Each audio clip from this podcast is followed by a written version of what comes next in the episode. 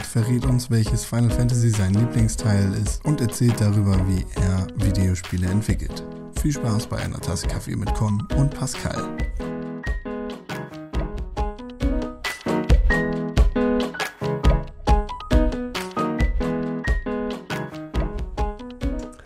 Ah, eine schöne Frage. Äh, ich bin Pascal und ich glaube, wir reden heute miteinander, wenn mich nicht alles trügt, weil mein Wetterfreund Matthias auch schon mal bei dir zu Gast war und dann irgendwann auf Twitter mich quasi angeboten hat als dein potenzieller Gast. Ich dann auch mal deinen Podcast so entdeckt habe und mir das sehr gut gefallen hat und du nicht mich abgelehnt hast. das ist ja eine längere Geschichte, als ich im Kopf habe tatsächlich. Es ist tatsächlich schon ein bisschen länger her, dass, äh, dass ich dich angefragt habe, ob du Bock hast, hier mitzumachen, glaube ich. Ja, das ist dann, glaube ich, einmal so ein bisschen im Sand verlaufen. Das war vielleicht auch am Ende deiner ersten Staffel, kann das sein? Ich ja, weiß es ja, gar nicht genau, mehr. so ungefähr. Letztes Jahr ist das gewesen und dann, äh, was gut Ding will, äh, nee, gut Ding will Weile haben, so heißt das. genau so ist es. Aber schön, dass du doch dazugekommen bist und äh, ja. jetzt nach der langen Wartezeit nicht gesagt hast, ah, was, fick dich. Das ist so ein Quatsch. Dich brauche ich nicht. Ich kenne das ja.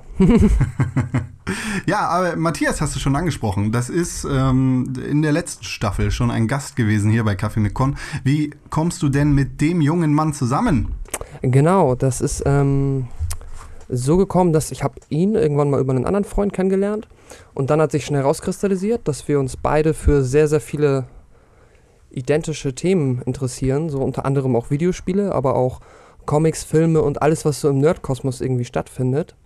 Und da hat sich dann mit noch ein paar anderen Freunden irgendwann so die Idee herauskristallisiert, dass wir auch mal jetzt eins von diesen total hippen, modernen Podcast-Projekten starten könnten. Und das hat dann auch nochmal ein Jahr gedauert. und dann haben wir aber irgendwann es geschafft und sind dann mit der Welle Nerdpol online gegangen. Das ist dann ein Podcast, wo besagter Matthias und auch ich mitmachen. Und wir reden immer so über alle möglichen Themen aus dem Nerdkosmos ähm, recht äh, willkürlich. Also halt Filme, Comics, Videospiele, ähm, Pen and Paper, alles was dazugehört. Wo du ja passenderweise auch schon einmal zu uns, äh, bei uns zu Gast warst, netterweise. Das war nämlich, jetzt muss ich mich erinnern, die Episode 13. Und zwar beim Dark Souls, beziehungsweise beim Souls Game Podcast.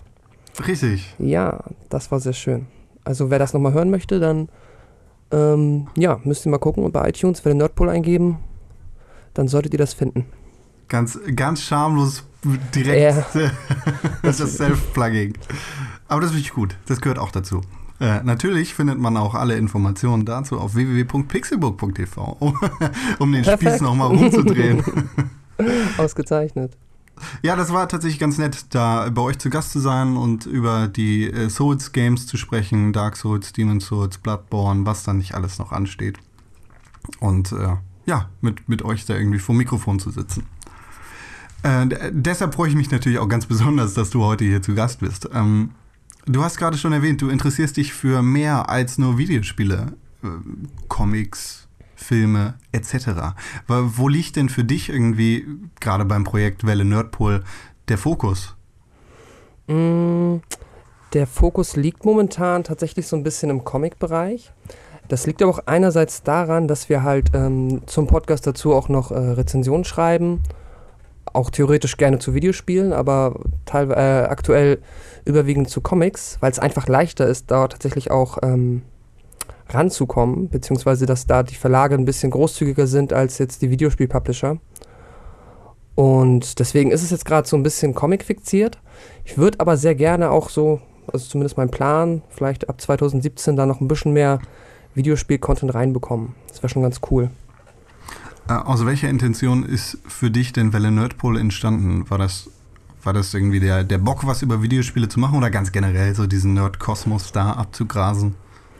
Ja, die Motivation war tatsächlich, dass wir alle gerne Podcasts hören und ähm, wir einfach oft bemerkt haben, dass wir, wenn wir uns so getroffen haben, die Gespräche, die wir geführt haben, wenn man das dann noch ein bisschen disziplinierter ähm, äh, quasi durchzieht und dann ein Mikrofon zustellt, dann hätten wir eigentlich schon sowas wie einen Podcast. Ja. Und ähm, dann haben wir es einfach mal ausprobiert und das hat uns sehr viel Spaß gemacht und ja, daraus ist so ein bisschen die Idee geboren. Es war auch gerade, glaube ich, so die Zeit, ich weiß gar nicht, gefühlt ist das so in den letzten eineinhalb, zwei Jahren nochmal so ein richtiger Podcast-Boom entstanden.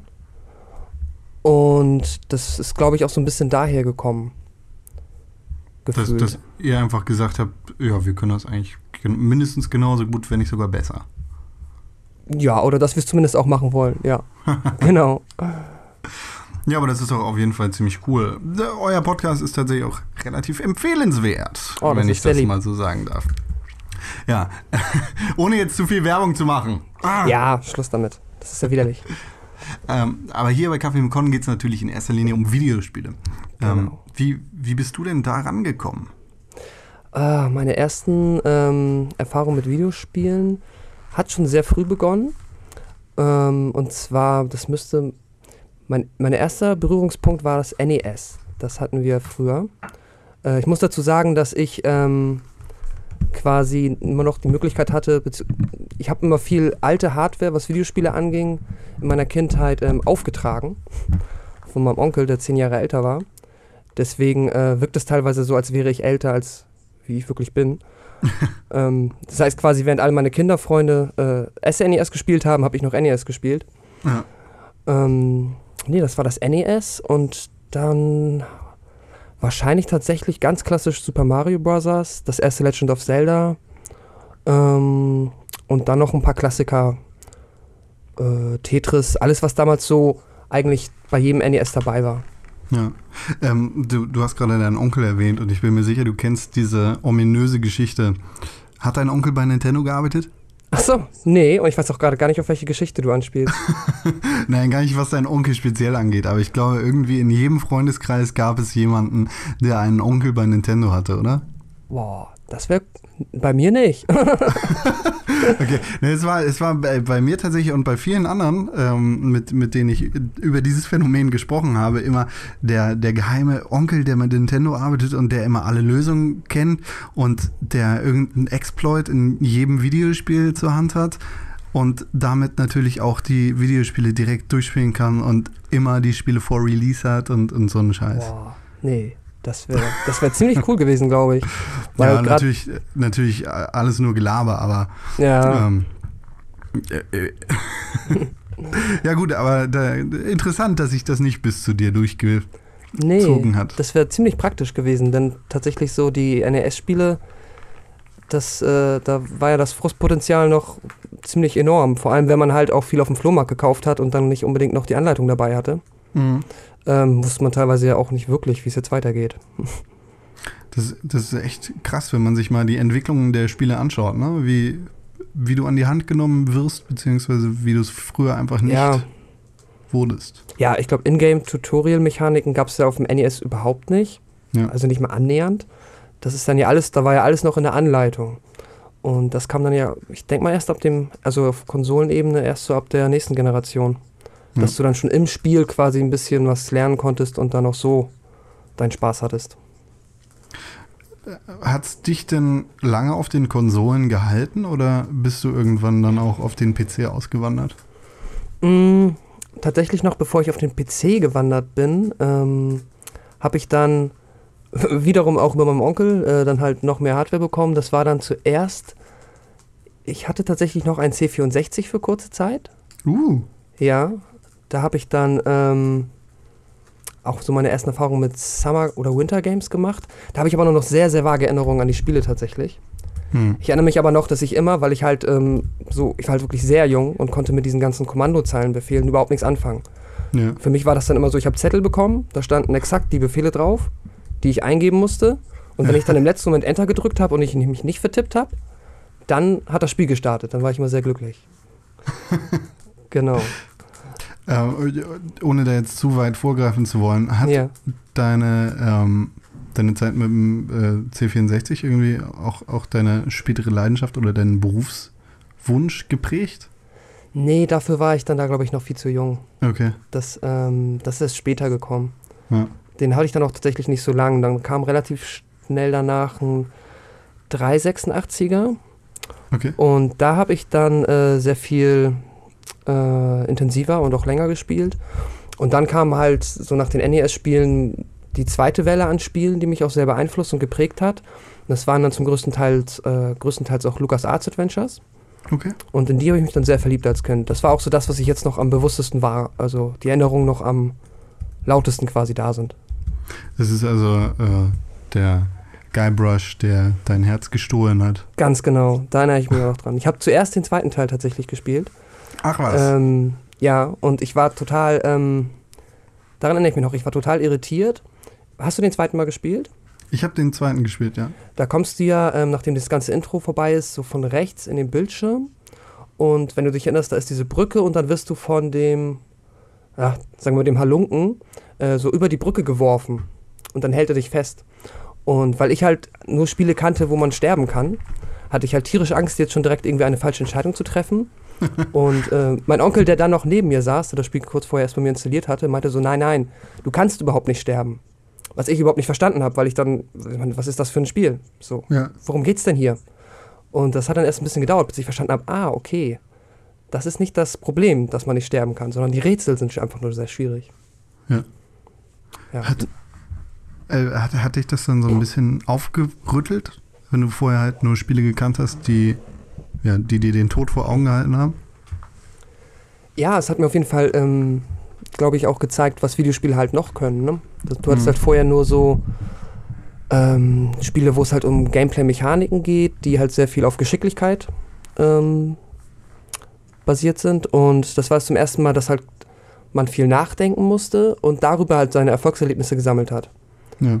Ganz klassisch halt dieses Adventure-mäßige, dass man halt dann, wenn man etwas freigespielt hat, dann in einen neuen Bereich kommt, mit wunderschönen neuen Grafiken und äh, neuen lustigen Dialogen, die ich auch als Kind schon super lustig fand. Mhm. Äh, ja, das hat auf jeden Fall nochmal so einen ganz neuen Blickwinkel drauf gegeben. Okay. Äh, wie, wie, wie ist es dann weitergegangen für dich? Nachdem du Lukas Arts entdeckt hast, hast du äh, diese, diese Adventure-Liebe ein bisschen weiter verfolgt, oder? Ja, ich habe dann, ähm, was auch ganz witzig war, ich hatte irgendwann auch äh, Fate of Atlantis. Ja. Ähm, zum ersten Mal aber auf Ich, ich glaube, eins immer noch eins der besten Adventure-Spiele aller Zeiten. Ja, definitiv. Ähm, konnte ich am Anfang aber nicht wertschätzen, weil ich hatte es zuerst auf Englisch.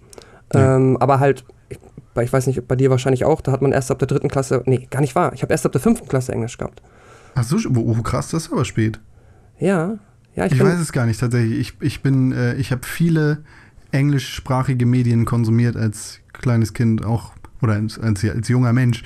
Äh, Mhm. o- auch ohne das zu verstehen, habe ich mir dann irgendwie in dem Kontext erschließen können, was dieses oder jenes Wort bedeutet. ja, das musste ich dann halt in dem Fall auch irgendwie versuchen. Ja. Aber war jetzt bei Fate of Atlantis ein bisschen, äh, es ist dann sehr auf Brute Forcen hinausgelaufen. So, also jedes Mhm. Verb mit jedem Gegenstand verwenden und gucken, ob irgendwann ein Oh, neues fuck. Bild kommt. So. Ja, scheiße, ey. Ja, das hat nicht funktioniert. Ähm, aber ich habe es dann irgendwann später nochmal auf Deutsch nachgeholt. Ja. Äh, das war dann ganz gut. Und dann ähm, jetzt muss ich auch überlegen, wie es weiterging. Das habe ich sehr lang eigentlich nur gemacht, überwiegend Adventures gespielt, dann noch so Spiele wie Civilization. Mhm. Ah ja, genau, und dann kam ähm, quasi das nächste Genre in mein Leben. Das waren dann ähm, die First-Person-Shooter.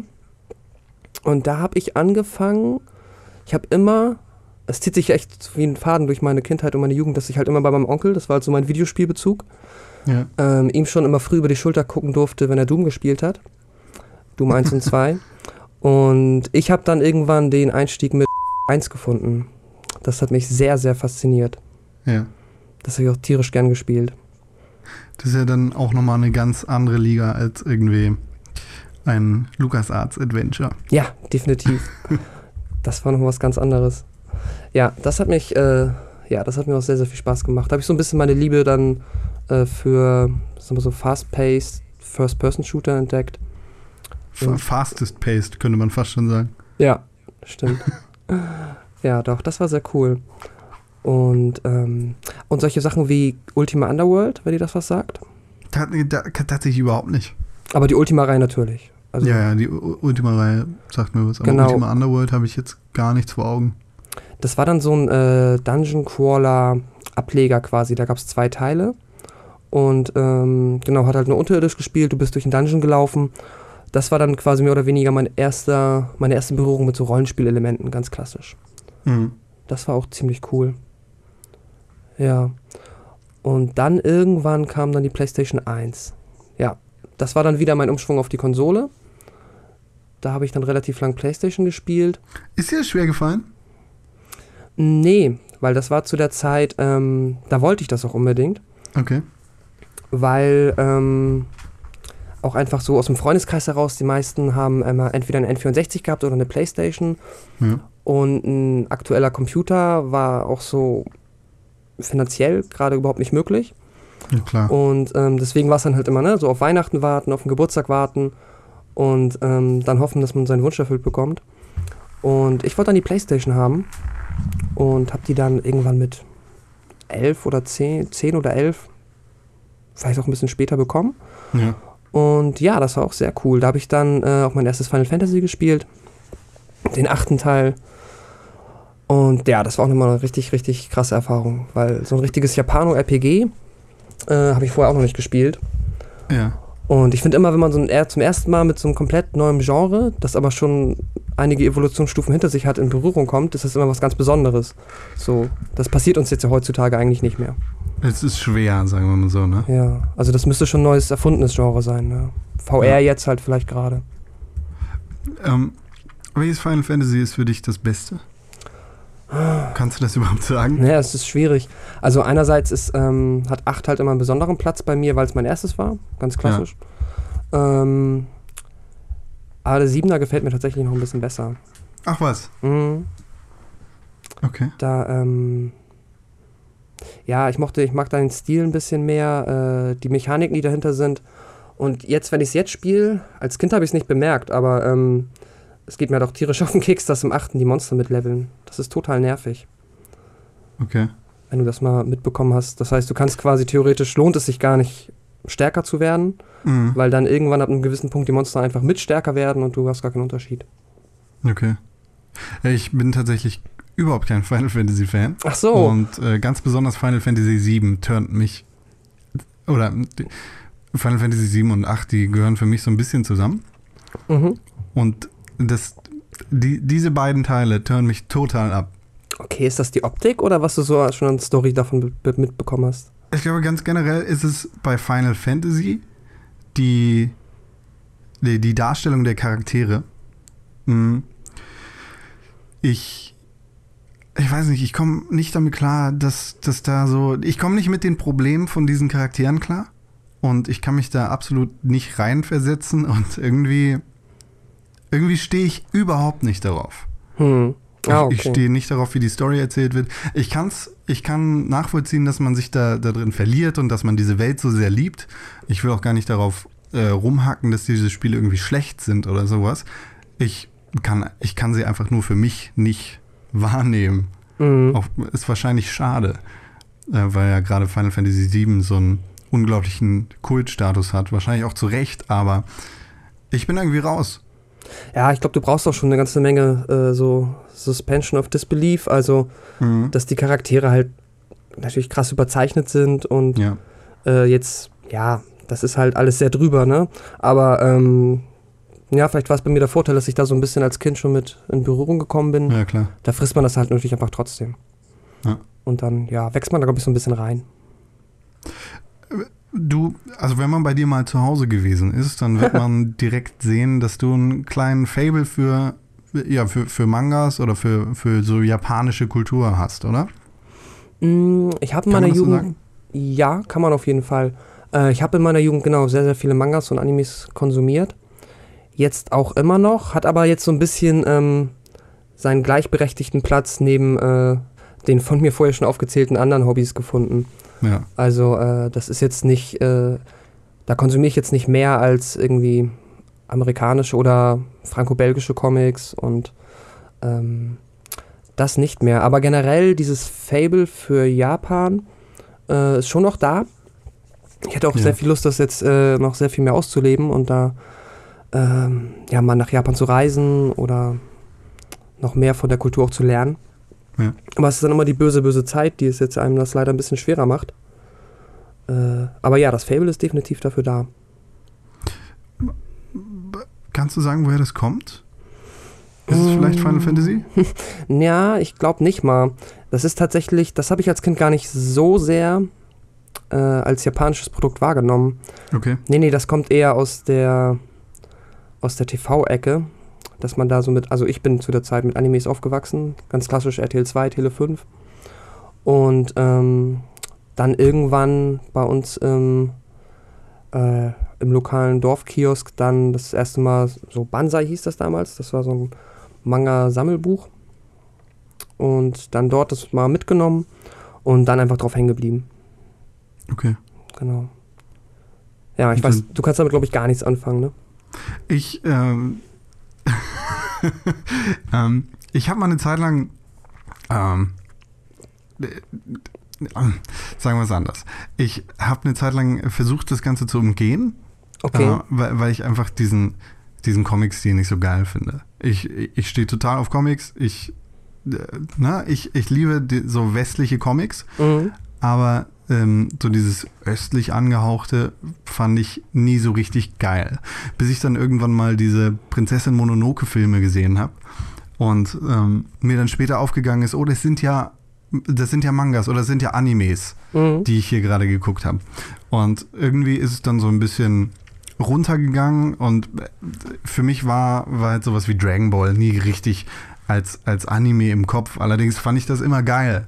Und ähm, ja, irgendwie habe ich mit, mit Animes immer dieses, di- dieses weinerliche Final Fantasy Ding ver, verbunden. Oder diese, die, ja, die Charaktere, mit denen ich nichts anfangen kann.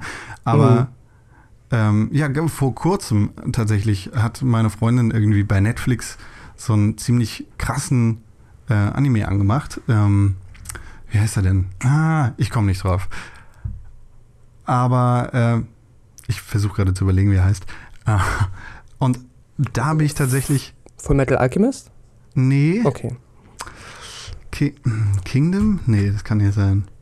Ich muss das nachgucken. Ähm, und da habe ich tatsächlich eine richtig, richtig geile Story erlebt und bin so ein bisschen gehypt worden. Und seitdem ähm, sage ich auf jeden Fall nicht mehr ganz klar, oh, Anime ist überhaupt nichts für mich, sondern gehe da relativ mit offenen Armen drauf zu. Aber ich stehe immer noch nicht auf den Zeichenstil. Mhm. Ja, ist auch, kann ich verstehen. Ist sehr eigen. Sehr ja, eigen. genau. Und äh, ja, ich denke, wenn man damit aufgewachsen ist, so wie du jetzt, dann, äh, dann ist man da ein bisschen zugänglicher, in Ja. Anführungszeichen. Ich glaube, es war auch einfach, auch was jetzt so Final Fantasy und so weit angeht, was so angeht, das war einfach sehr weit weg von dem, was ich schon kannte. Und Ja. deswegen war es einfach sehr interessant. Ähm, ich meine, ich bin in Schleswig-Holstein auf dem Dorf aufgewachsen. Das ist Ja. halt alles sehr, ja, wie man sich halt vorstellt, sehr deutsch-dörflich. ähm, nicht sehr aufregend, nicht sehr bunt, nicht sehr, also sehr gesetzt. Und äh, ja, wenn man da nicht halt komplett drauf steht, was ich eigentlich nicht tue, dann äh, ist es halt schön, irgendwie sowas zu bekommen oder zu sehen, ah, okay, da ist etwas, das ist total abgefahren, da ist alles möglich, alles ist äh, bunt, alle Charaktere drehen permanent nur durch, sind unfassbar traurig oder unfassbar glücklich äh, oder unfassbar wütend. ja, ich glaube, deswegen hat das so einen ganz guten Platz bei mir gefunden. Ja. da ist es natürlich sehr fruchtbarer Nährboden. Ja, Obwohl Schleswig-Holstein so schön ist. Da kannst du ich selber, mag's ja auch, aber ähm, es hat nicht ausgereicht. Ähm, du, äh, du, du bist ja professionell ins B, gerade amateurmäßig Programmierer, beziehungsweise Spielentwickler. Richtig? Ähm. Kann man das so sagen oder geht das Amateur da irgendwie Nee, wir, noch nicht nur, weit genug? Äh, doch, was Spieleentwicklung angeht, definitiv. Äh, also ich habe meine, die, ich denke mal, das ist ja auch so die Definition professionell ab dem Moment, wo man damit Geld verdient, nicht wahr? Richtig, richtig. Ähm, und da bin ich durchaus schon Programmierer, neben meinem Studium. Ich studiere im Moment Informatik in Hamburg, aber arbeite halt nebenbei auch schon als Programmierer. Äh, aber nicht in der Spieleentwicklung, sondern ganz klassisch. Und ähm, Spieleentwicklung, das mache ich äh, als Hobby im Moment noch. Genau. Auf Game Jam-Ebene bin ich da seit zwei Jahren ziemlich aktiv. Mittlerweile auch schon fast süchtig. Das ist ein bisschen, fast schon ein bisschen gruselig. Ich jetzt überlege, ich bin am Samstag von der Gamescom wiedergekommen. Ähm, achso, das muss man natürlich für die Hörer sagen, heute ist Montag. also ich bin vor zwei Tagen von der Gamescom wiedergekommen, wo ich an einem Game Jam teilgenommen habe. Und bin jetzt seit gestern Abend schon wieder im nächsten Online Game Jam. Und äh, ja. Ach was. Mhm. Ähm, das geht auch nur in den Semesterferien. Äh, hast du denn Ambitionen später mal, äh, wenn du mit dem Studium fertig bist oder wenn du irgendwo, äh, vielleicht auch schon während des Studiums, mal sehen, wie lange das noch geht, irgendwo Fuß fassen kannst, das, das richtig zu deinem Vollzeitberuf zu machen? Es wäre natürlich super cool. Ähm, aber da muss ich, also ich werde es definitiv versuchen im Sinne von, ich werde mir alles angucken, ich werde mich ähm, theoretisch in dem Sinne überall bewerben, was ja. jetzt da möglich ist. Da ist ja, ich komme wie du aus Hamburg. Ähm, deswegen ist das da schon mal gar nicht so schlecht. Das ist in Deutschland mit eines der Videospielzentren. Hm. Wobei man natürlich dann auch wieder, ähm, es gibt immer diese tollen Grafiken, da muss man ein bisschen gucken, ist halt, natürlich arbeiten hier sehr viele, aber auch einfach nur weil Good Game hier ist. Äh, das mit Abstand größte Studio. Und ähm, ja, dann kommt es mal ein bisschen drauf an, auch glaube ich, was für Spiele man dann entwickelt. Denn ich fände es schon cool, in der Videospielbranche zu arbeiten, aber nicht auf Teufel komm raus. Okay. Also, wenn es jetzt, weil, wenn ich jetzt irgendwie an einem Spiel mitentwickle, das ich halt sogar richtig blöd finde, was es ja auch manchmal so gibt bei Spielen, wo man halt sagt so, oh, dass, dass das Leute spielen und auch so, wie das sich finanziert, das finde ich alles überhaupt nicht so cool. Dann glaube ich nicht, dass das mir so einen großen Mehrwert gibt, jetzt an sowas mitzuentwickeln, als wie an irgendeinem ganz, einer ganz traditionellen Software für, das kann ja alles sein, Versicherung oder Bank. Das heißt, äh, du, du würdest quasi deine Seele oder deine Freude an Spielen nicht verkaufen dafür, dass du an einem Free-to-Play-Spiel mitentwickeln kannst. Ja, genau. Also zumindest nicht an den Free-to-Play-Spielen, die ich ähm, jetzt nicht so gut finde. Ohne da jetzt ja. ins Detail zu gehen, League of Legends ist ja cool. So. Ja, genau. Es, es gibt super viele gute Beispiele für, wie man Free-to-Play richtig oder fair macht für den Konsumenten. Genau. Aber genau. es gibt genau. natürlich mindestens genauso viele Beispiele, äh, in denen bewiesen wird, wie man es besser nicht machen sollte. Ganz genau. Nee, und sowas finde ich dann auch, ja, das fände ich blöd. Nee, ja. aber äh, das, also Spiele entwickeln ist super, ähm, macht super viel Spaß und ähm, ja, ich werde mal schauen. Es wäre schon ziemlich cool. In so einem Game Jam, äh, da, da machst du ja eigentlich alles, ne? Äh, mhm. Da, ja. Also kommt drauf an. Also jetzt bei Offline-Game Jams, äh, wo ich zum Beispiel jetzt auch auf der Gamescom war. Da gab es den InnoGames Game Jam.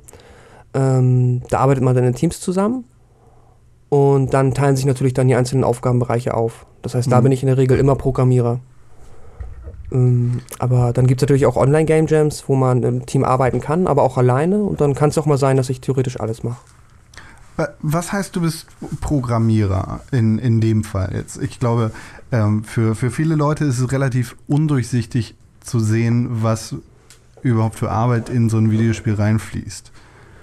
Ähm, und für Laien ist es wahrscheinlich schnell gesagt, dass alle Leute, die Videospiele machen, Programmierer sind, weil sie halt ein Videospiel programmieren. Ja. Ja, das liest man dann ja auch mal ganz oft ähm, irgendwie auf Facebook oder so, wenn jetzt irgendjemand mit einer Spielmechanik unzufrieden ist, dann heißt es immer, was haben sich die Programmierer dabei gedacht? So, ja, genau. obwohl das ja wahrscheinlich irgendein Spieledesigner entschieden hat oder ähm, ja, das ist dann immer schnell gesagt. Nee, ich, ähm, ich überlege gerade, wie man es am besten beschreiben kann. Äh, ja, wenn man, also Programmieren ist dann quasi die, das alles, was quasi an Bewegung und an Mechanik und an Logik in diesem Spiel vorkommt, das schreibt quasi der Programmierer nieder. Das heißt, wenn du bei Super Mario nach rechts drückst, dass sich dann dieses kleine Bildchen mit dem Mario nach rechts bewegt, das ist Programmierarbeit. Okay. Und das kleine Bildchen zu gestalten, das ist dann Artistarbeit. Und zu entscheiden, wo jetzt äh, die erste Röhre ist, wo man drüber springen muss, entscheidet theoretisch dann der Spieldesigner oder der Leveldesigner. Ähm, wenn man das wenn das so ein bisschen das ganz gut beschreibt. ja.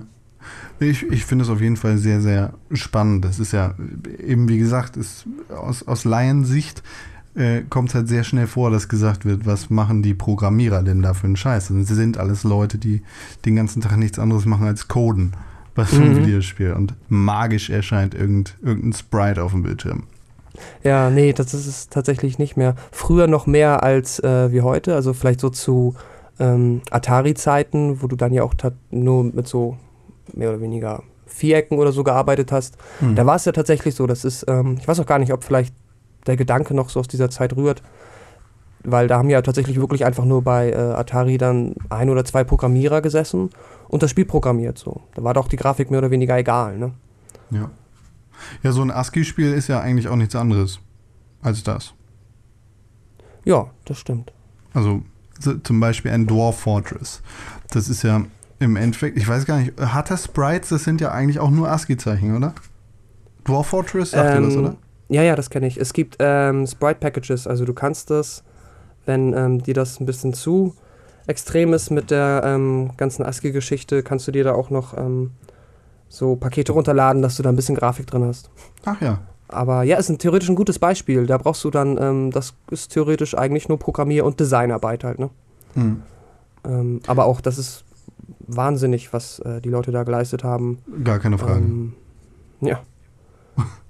Ähm, das heißt, du siehst dann deine Aufgabe auch für immer im Programmieren. Du bist kein Game Designer oder kein Level Designer, ja? Mm, Jein, also jetzt mal hypothetisch gesagt, wenn ich dann in dem Bereich arbeiten würde, dann wäre es wohl definitiv so, weil da ich auch meine Ausbildung gemacht habe. Ähm, aber jetzt für Game Jams, also ich liebe Spiele zu designen und ich mache auch gerne Grafik auf meinem Niveau, 3D oder irgendwas gepixeltes. Ähm, das macht mir auch alles tierisch Spaß. Und wenn es jetzt nur aus irgendeinem Grund so weit kommen könnte, dass ich, sag mal, jetzt mir ein Jahr Zeit nehme und ab irgendeinem Punkt mein eigenes Indie-Spiel entwickle, also mich mehr oder weniger selbstständig mache, dann wird das auch definitiv eine Idee sein, die ich mir, ähm, die aus meinem Kopf entsprungen ist, wo dann auch das Design definitiv von mir stammt. Okay. Das ist schon, das ist so ein bisschen der Traum eigentlich. Noch mehr als jetzt in der Firma zu arbeiten, die Spiele, also in einem Studio zu arbeiten. Äh, es ist eigentlich mehr so seine eigene größere Idee mal umzusetzen. Eines Tages. Vielleicht Eines gehst du auch einfach Tages, zu ja. Kickstarter und äh, fragst nach einer Menge Geld. Ja, oh, das ist auch so. Das ist, glaube ich, nicht so meins. Nee? Das ist dann Verantwortung. ja. Die habe ich gerne nur gegen, also mir selbst gegenüber. Ja, ey, es gibt ja auch super viele Beispiele für, für Spiele, für richtig große, geile Spiele, die einfach nebenher entstanden sind in den letzten Jahren, ne? Ja, eben. Also, dass man das halt an so einen Punkt bringt, wo man dann sagen kann, jetzt sieht man definitiv, was das mal für ein Spiel wird oder Ja. was das für ein Spiel ist in diesem Alpha-Stadium. Und dann kann man ja auch in einen Indie-Publisher gehen und sein Glück versuchen. Ja. Das ist ja durchaus auf dem klassischen Wege noch möglich. Es muss ja nicht immer Kickstarter heißen. Ne? Definitiv. Da gibt's Äh, ja. Mal ganz abgesehen von, von dem Traum eines eigenen Studios oder der, der Verwirklichung deiner eigenen Idee. Gibt es einen äh, Videospielentwickler oder ein Videospielstudio, wo du sagen würdest, das wäre irgendwie mein Traumarbeitgeber, da würde ich gerne an der Verwirklichung von Spielen mitarbeiten? Ah, also beim Studio, ja, gibt es natürlich garantiert Namen, wo man auf keinen Fall jemals Nein sagen würde. Ähm, wenn jetzt irgendwie, wenn ich in irgendeinem Blizzard-Team arbeiten könnte, würde ich sagen, ah, sofort, weil ich finde, Blizzard ist für mich so das Studio, das einfach immer abliefert. Also Mhm. ich wüsste nicht, dass Blizzard mal, also dass Blizzard schlechte Spiele macht. Also es kann natürlich immer, ist auch natürlich, ne, immer Geschmackssache. Aber jedes Spiel findet da riesigen, ähm, eine riesige Fanbase. Äh, das wäre natürlich genial. Äh, und dann, ja, Nintendo oder, aber das ist natürlich dann äh, wieder ganz, ganz, ganz weit weg, ne? So da reinzukommen. Ja. Ähm, und Spieleentwickler, da gibt es ja, ich weiß nicht, so mit Ron Gilbert zusammenarbeiten, auch wenn das absolut abwegig ist, wäre bestimmt cool. Sag niemals nie. genau, wer weiß das schon. Genau. Wäre schon toll. Ist der ähm, äh, Mitentwickler von Monkey Island für die Zuhörer, die äh, denen der Name nichts sagt. Ja, mal sehen, wie Timbleweed Park läuft. Vielleicht wird da ja eine Stelle frei fürs nächste Spiel. Das wäre super. Ich hoffe, das wird gut. Da kann ich auch den Devlog sehr empfehlen, der ist unfassbar lustig und interessant. Also für Ja. alle Leute, die sich auch für Spielentwicklung interessieren, den mal googeln, das ist äh, köstlich. Der macht einen Podcast dazu und dann hat er mal riesige Artikel, wo er so ein bisschen aus Programmierersicht, aus Designersicht alles runterschreibt, aber halt auch so lustig, so wie man sich halt äh, vorstellt, wie er halt auch an seine Spiele rangeht. Ja. Das ist total toll. Ähm, Nochmal zurück zu Welle Nerdpol. Äh, ihr, ihr habt euch da zusammengetan und wolltet einfach irgendwie einen Podcast aufnehmen, weil ihr sitzt sowieso zusammen und es macht Spaß. Mhm. Gibt es da sonst noch irgendwelche Bestrebungen dazu, so als zweites Standbein, falls das mit der Spieleentwicklung nichts mehr wird? Hast du da Bock, irgendwie Welle Nerdpol zum Hauptberuf zu machen? Ah, ich glaube tatsächlich, dass. Ähm, nee, nee, das ist eher, was ich als gerne als sehr ambitioniertes Hobby nebenbei mache. Hm. Aber dafür ist mir da. Ich finde es ja unheimlich schwierig, ähm, sich da aus der Masse so ein bisschen ähm, überhaupt, also da herauszustechen und äh, mehr als jetzt sein eigenes kleines Nischenpublikum oder seine eigene kleine Blase, die man jetzt so langsam befüllt hat mit Menschen, die einen kennen, überhaupt anzusprechen. Ja. Das äh, funktioniert ja in der Regel nur mit Geld und oder schon äh, Bekanntheit, die vorher schon da war. Ja. Wenn wir zum Beispiel nehmen wie Radio Nukular, ähm, der hat natürlich auch so gut funktioniert direkt von Anfang an, weil äh, der Chris und der Rockstar und der äh, Hammes halt auch schon vorher sehr bekannt waren, ne? Hm. in so unserer Internetblase. Ähm, und ja, nee, nee, also das, das glaube ich nicht. Okay. Nee, wobei, hm. Wer weiß.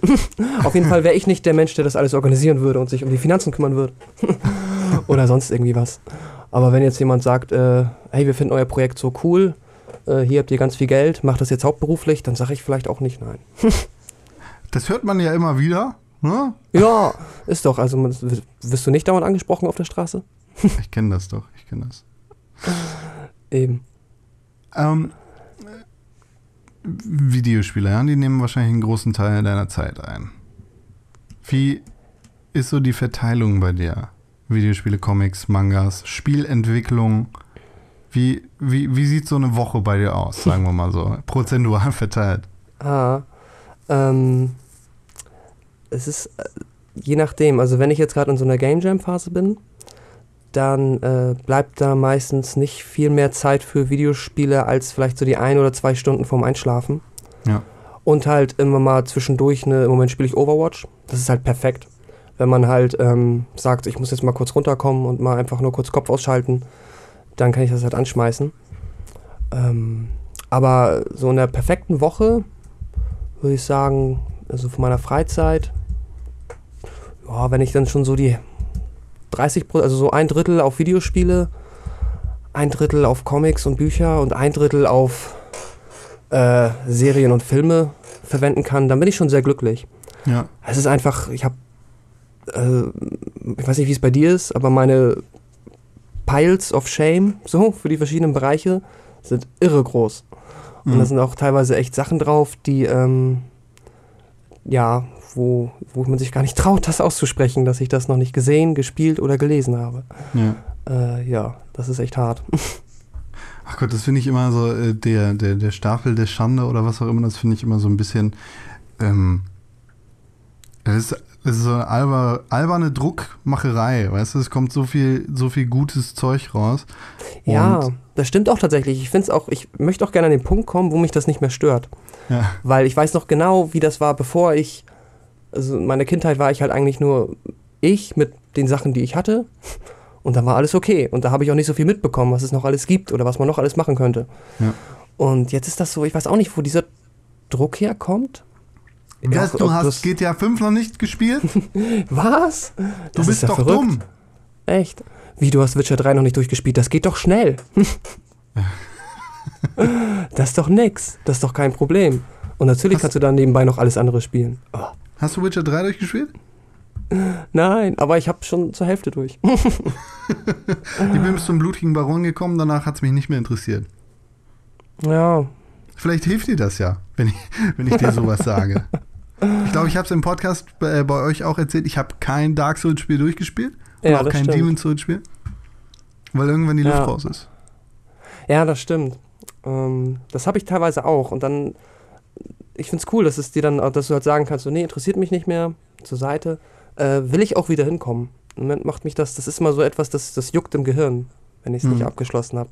Das ist, äh, ich weiß nicht, woher sich das entwickelt hat. Vielleicht sind das die anderen, die ganzen Nerds, mit denen ich mich umgebe, die immer gefühlt so, so, so sehr viel mehr konsumieren können oder es tun. Und ich denke mir so, ach verdammt. Ich will auch so viel konsumieren, verdammt. Ja, Mann, das geht doch auch um meine Kredibilität. So ein Quatsch, aber sowas denkt man manchmal. Oder, Ja. ja. Obwohl es ja albern ist, ne? Wie, du hast Zelda Wind Waker noch nicht gespielt. Ja, hab ich nicht. Echt nicht? mal schauen. Bist du dumm? Nee, Gott! Ja, ich, ich glaube, wir beenden, wir beenden diesen Podcast jetzt. Nein, natürlich nicht. Ähm, Zelda Wind Waker hast du nicht durchgespielt? nee ich habe ähm, tatsächlich sehr, sehr, also ich, Gott, ich glaube, ich habe fast alle Nintendo, also von den Handhelds abgesehen, Konsolen geskippt nach dem SNES. Ähm, hat immer tierisch wie bei Freunden gespielt. Ähm, äh, nee, habe ich leider noch nicht geschafft. Ich habe auch erst letztes Jahr Ocarina of Time durchgespielt. Aber das war sehr schön. nee. Das habe ich noch ähm, auf jeden Fall auf meiner Liste. Möchte ich auch spielen, Wind Waker. Ich mag die Zelda-Spiele sehr. Ähm, Ocarina of Time ist ja äh, weitläufig so als das beste Zelda aller Zeiten oder eins der besten Spiele aller Zeiten bekannt. Kannst du dem zustimmen? Hm, ich finde es immer so ein bisschen ein Unterschied. Ähm, also vielleicht hat es eines der, es ist eines der Spiele, das am meisten Impact gehabt hat und am meisten beeinflusst hat und deswegen vielleicht auch mit am wertvollsten ist. Ja. Aber ich sehe jetzt nicht, was, also den, den Alleinstellungsmerkmal, den das Spiel auch jetzt noch heute im Jahr 2016 hat, ähm, dass es nicht ein Spiel geben kann, das da irgendwie dran kratzt. Nee, das nicht. Aber da spielen natürlich auch ganz, ganz viele ähm, Kindheitserinnerungen mit, ne? Na klar. Das ist dann so das. Aber ich glaube schon, dass das ein. Also, ich habe auch ein bisschen was dazu gelesen. Interessiere mich auch teilweise sehr, also sehr für ähm, äh, die ganze Geschichte so der Videospielentwicklung. Und das hat schon ganz schön, ähm, ja, viel in die Wege geleitet, das Spiel. Absolut, es ist, äh, ja, es ist halt für, für viel, was, was unsere 3D-Steuerung angeht, heute verantwortlich. Genau. Aber was habe ich da gelesen? Da gab es diese Geschichte, ähm, dieses System, dass du, ähm, ach, wie sagt man nochmal, dass du dein, die Kamera auf den Gegner fixierst. Das Z-Targeting. Genau, das Z-Targeting. Ähm, habe ich da gelesen, dass da die Entwickler irgendwie in Japan sich so eine Kampfshow angeguckt haben und da haben sie dann immer ähm, ihre rechten Hände, äh, da war quasi so eine Handschelle oder eine Kette dran und die war ähm, an der Hand des Gegners quasi fixiert, sodass sie dann nur mit dem einen Arm kämpfen konnten, aber sich nicht aus dem Weg gehen konnten. Ah, Und dass sie darüber irgendwie die Inspiration gewonnen haben, ah, cool, wenn wir das auch so machen, dann hat man kein Problem mehr, den Gegner zu finden, weil er immer quasi zentriert ist vor einem. Total krass, wo, wo solche Inspirationen herkommen, die dann irgendwie Ja. für, für alle Zeit oder für, für, für lange, lange Zeit das Maß der Dinge sind. Ja, das ist wirklich faszinierend. Äh, hattest du auch schon mal so einen Aha-Moment in der echten Welt, dass du gesagt hast, boah, da- das muss ich im Videospiel verbauen oder das ist die Idee? Ah, das nee, ich glaube, bei mir ist das tatsächlich, also so auf der narrativen Seite schon. Ähm, da habe ich das ganz oft, dass wenn ich irgendwie ähm, Bücher lese oder Filme gucke, dass ich so denke, ah, diese Stimmung, ähm, Entschuldigung, ähm, diese Stimmung habe ich jetzt so noch nicht in einem Spiel gefühlt oder so eine Art von Geschichte habe ich überhaupt noch nicht Hm. erlebt. Da sehr. Und was jetzt aber Spielmechaniken angeht, weniger. Das kommt dann mir durch äh, andere Spiele. Das heißt, du ziehst für dich, äh, also aus allen Bereichen deines Lebens, Inspiration nicht nur für, für die Sachen, die du entwickelst, sondern halt für, für alle Facetten, in denen du arbeiten kannst, ja. Ja, definitiv doch. Das glaube ich schon. Vielleicht nicht immer so bewusst, wie man es gerne hätte, aber ähm, doch, definitiv. Ja. Das finde ich aber auch das Schöne. Ich mag das einfach, ähm, wenn man viele verschiedene Sachen konsumiert und dann versucht, was Eigenes zu erschaffen. Dass es dann, ähm, ja, wir halt, man sagt immer so, alles ist ein Remix, ne? Ja, klar. Ähm, ne, so dieses, die komplett eigene Idee in dem Sinne gibt es ja vielleicht gar nicht. Ähm, aber das finde ich halt super cool, weil das gleichzeitig auch bedeutet, dass es halt nicht irgendwann ähm, einen Punkt gibt, wo es keine Ideen mehr gibt. So ist zumindest so meine, mein, meine Gedanken dazu. Im besten Fall, ja. Also, Ja. da, da kann man es ja ganz äh, physisch sehen und sagen, irgendwie, es, es gibt äh, Energie und es gibt Masse und irgendwie bedingt sich alles gegenseitig und im Universum bleibt es immer irgendwie, es bleibt ein Gewicht oder ein Gleichgewicht. Ich, glaub, bin kein Physiker, ich weiß es auch nicht. Ich auch nicht, aber das klingt sehr richtig. Sonst möge man uns gerne äh, korrigieren, was das angeht. Du, hast jetzt gerade ein bisschen was über Storytelling oder die oder über Geschichten erzählt. Ähm, kannst du kannst du mit dem Finger auf irgendeine Geschichte zeigen, von der du sagst, das ist für mich irgendwie die die schönste Art, eine Geschichte zu erzählen oder das ist die schönste Geschichte, die ich je gehört habe? Mm, aus Videospielen oder egal? Ganz generell tatsächlich. Uh, oh, das ist schwierig. Fangen wir doch mit Videospielen an. Ähm, mit Videospielen, äh, ich glaube tatsächlich, dass äh, so Videospiele haben immer so ein bisschen ein Problem mit, äh, oder beziehungsweise so einen schlechten Ruf, was Geschichten angeht. Ja. Ähm, weil man immer sagt, ja, ich meine, selbst die besten Videospielgeschichten werden jetzt quasi als Kinofilm, würde man sagen, so, oh, ja, habe ich auch schon Mhm. dreimal gesehen. Ja. Ähm, aber jetzt ich, doch schon ein Gefühl, zum Beispiel nehmen wir mal ähm, Fate of Atlantis, was ich, wie ich finde, äh, eine super Geschichte hat. Und ähm, auch eigentlich, wie ja viele sagen, so die äh, bessere Geschichte für den vierten Indiana Jones gewesen wäre. Äh, aber 100 Prozent. Mhm. Ähm, das fand ich zum Beispiel super. Und da, in diesen Adventures, da war auch einfach die Verwebung von Spiel und Geschichte so perfekt. Während mich halt in anderen vielen Spielen halt die Geschichte ab einem gewissen Punkt nervt, Ja. wenn die halt zu sehr immer wieder kommt, äh, haben die Spiele es geschafft, die mir so, so ähm, sympathisch so rüberzubringen. So, sei es jetzt bei den Monkey Island Teilen halt mit viel Humor ähm, oder halt bei Indiana Jones, das hat sich einfach irgendwie richtig angefühlt. Ja. Doch. Und, und wenn du so an Literatur denkst, beziehungsweise so an, an alle Medien, könntest du da irgendwas sagen? Und damit du nicht zu sehr auf den Stuhl gesetzt bist, ähm, erzähle ich vielleicht, damit du dir im Hintergrund Ja. Gedanken machen kannst. Äh, in Videospielen hat mich tatsächlich in jüngster Zeit ein, ein Spiel richtig krass bewegt, beziehungsweise was, was halt das Storytelling angeht, so sehr beeindruckt. Und das ist äh, Gone Home gewesen für mich.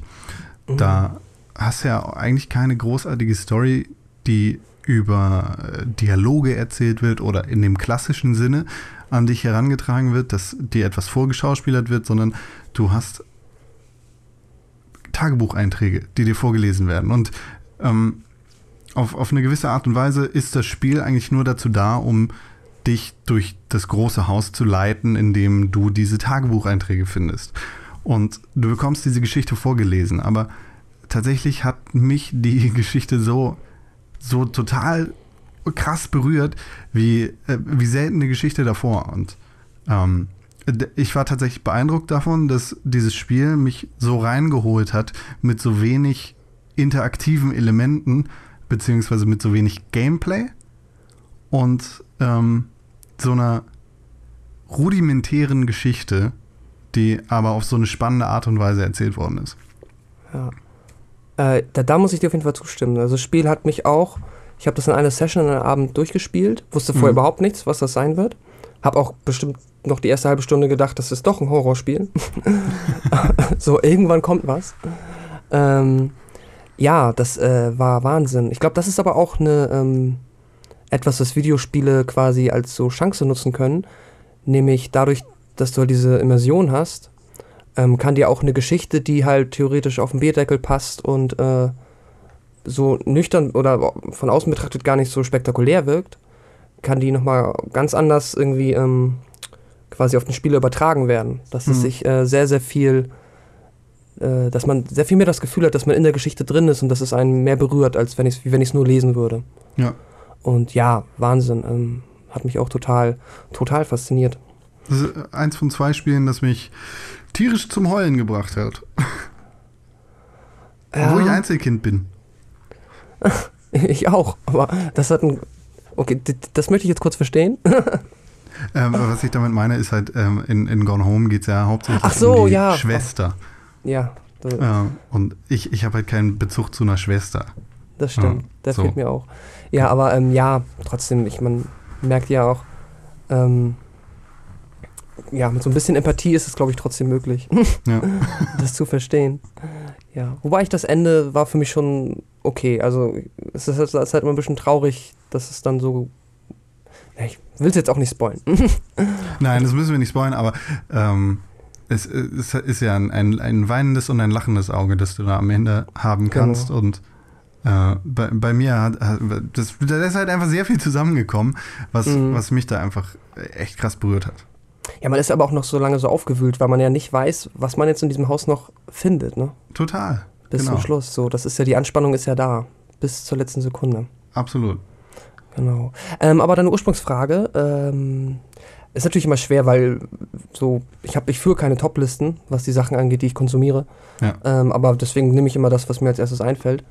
Äh, was ich halt sehr, sehr mag, einfach an Geschichten, äh, sind zum Beispiel Sachen von Terry Pratchett. Ich weiß nicht, ob der das was sagt. Ja. Die, Sche die Scheibenwelt.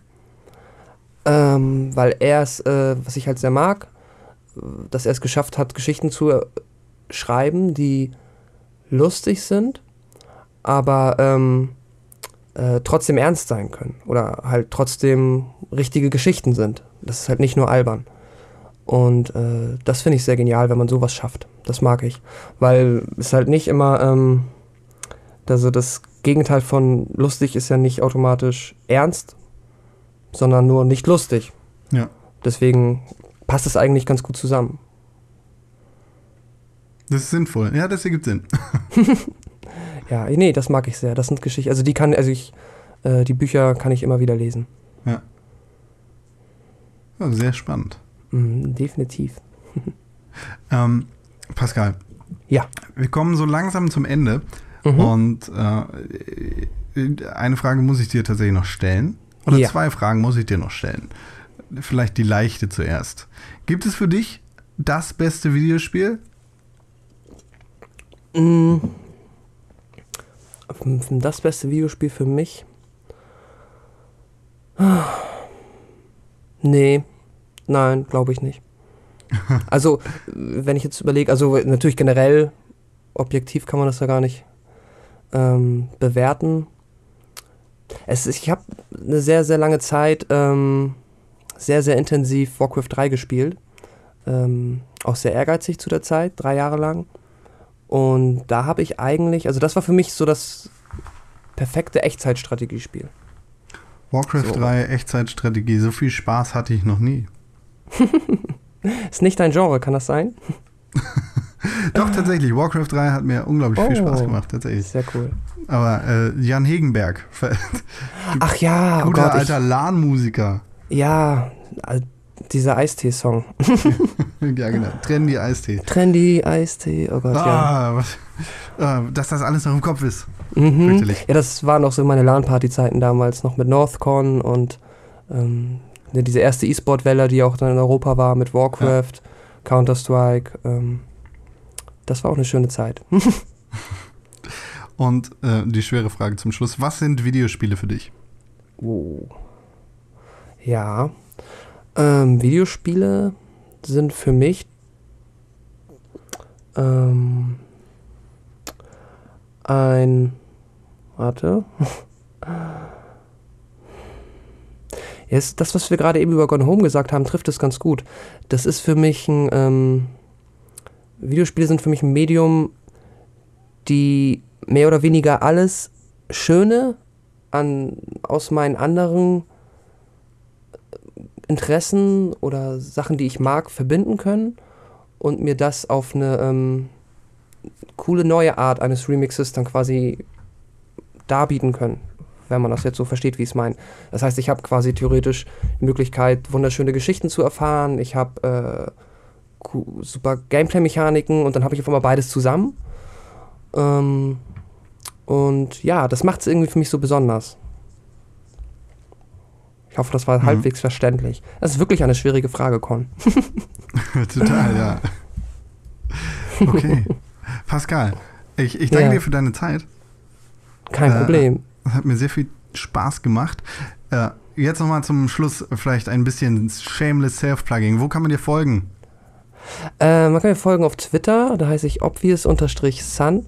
Ähm, Dann kann man uns natürlich finden bei Welle Nerdpol, das ist www.dernerdpol.de oder auf Twitter at Welle-Nerdpol. Und auf iTunes auch, Welle Nerdpol, da findet man uns überall.